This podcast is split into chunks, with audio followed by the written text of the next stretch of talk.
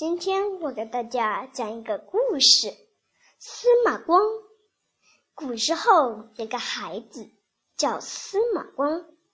有一回，他跟几个小朋友在花园里玩。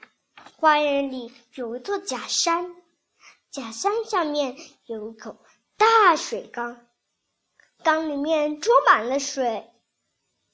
有一个小朋友爬到假山上去去玩，一不小心掉进大水缸，别的小朋友慌都慌了，有的吓哭了，有的叫着喊着跑去找大人。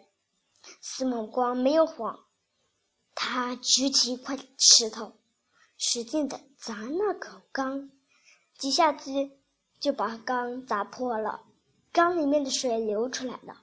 掉进缸里的小朋友得救了。谢谢收听，下次再见。